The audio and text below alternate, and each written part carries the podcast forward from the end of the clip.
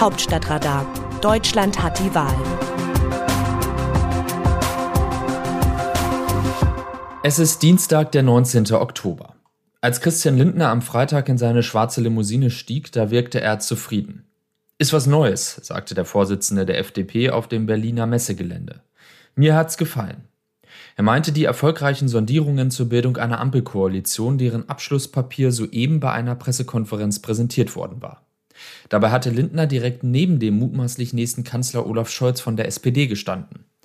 Und es fiel auf, dass er gut gelaunt und größer war als dieser. Überhaupt macht der 42-Jährige, der jetzt die Hälfte seines Lebens ziemlich erfolgreich Politik betrieben hat, gerade eine Wandlung durch. Oder sagen wir besser, es sieht zumindest so aus, als ob.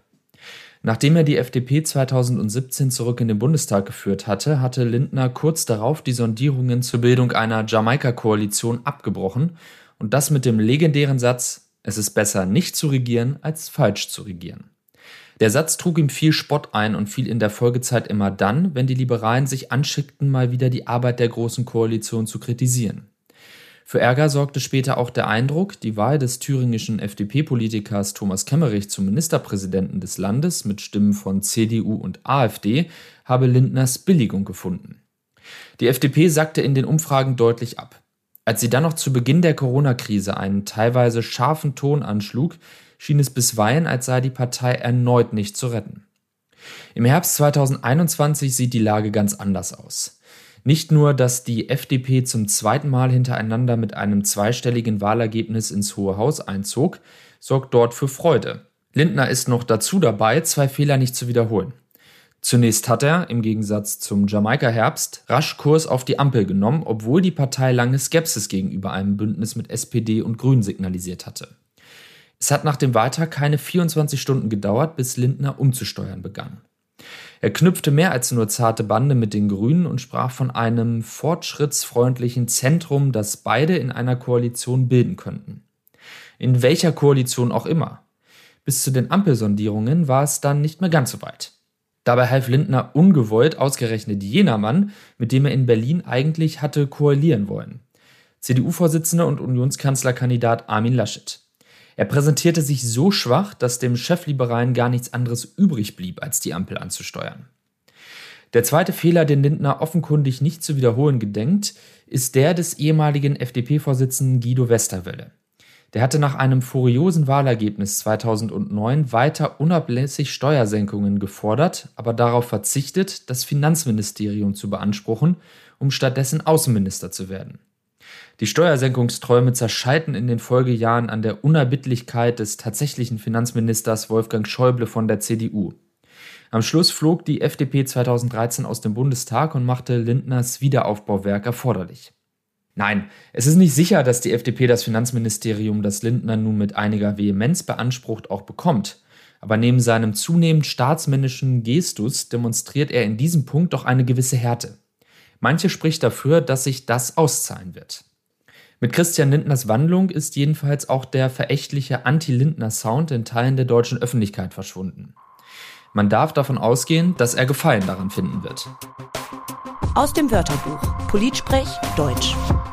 Das, was da vorgelegt wurde, ist in Ordnung. Armin Laschet, CDU-Vorsitzender über das Sondierungspapier der Ampel. Der noch CDU-Vorsitzende Armin Laschet hatte beim Deutschlandtag der Jungen Union keine einfache Aufgabe. Er musste deren Delegierten am Wochenende in Münster erklären, warum im zurückliegenden Unionswahlkampf so ziemlich alles schiefgelaufen ist, was hatte schieflaufen können.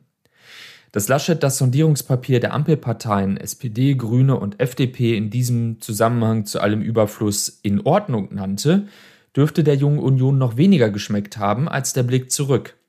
Tatsächlich war es der Versuch, CDU und CSU auf eine konstruktive Oppositionsarbeit einzustimmen wohl in dem Wissen, dass die Dauer der Oppositionszeit sonst eher länger als kürzer ausfallen dürfte. Das ist einer der letzten Dienste, die der scheidende Chef der Christlich-Demokratischen Union noch erweisen kann.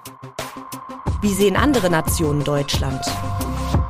Zu den Gesprächen über eine neue Bundesregierung schreibt eine russische Tageszeitung, Unabhängig davon, wie die künftige Koalition aussieht, ist die Meinung weit verbreitet, dass das Land die Kontinuität der Merkel-Ära bewahren wird.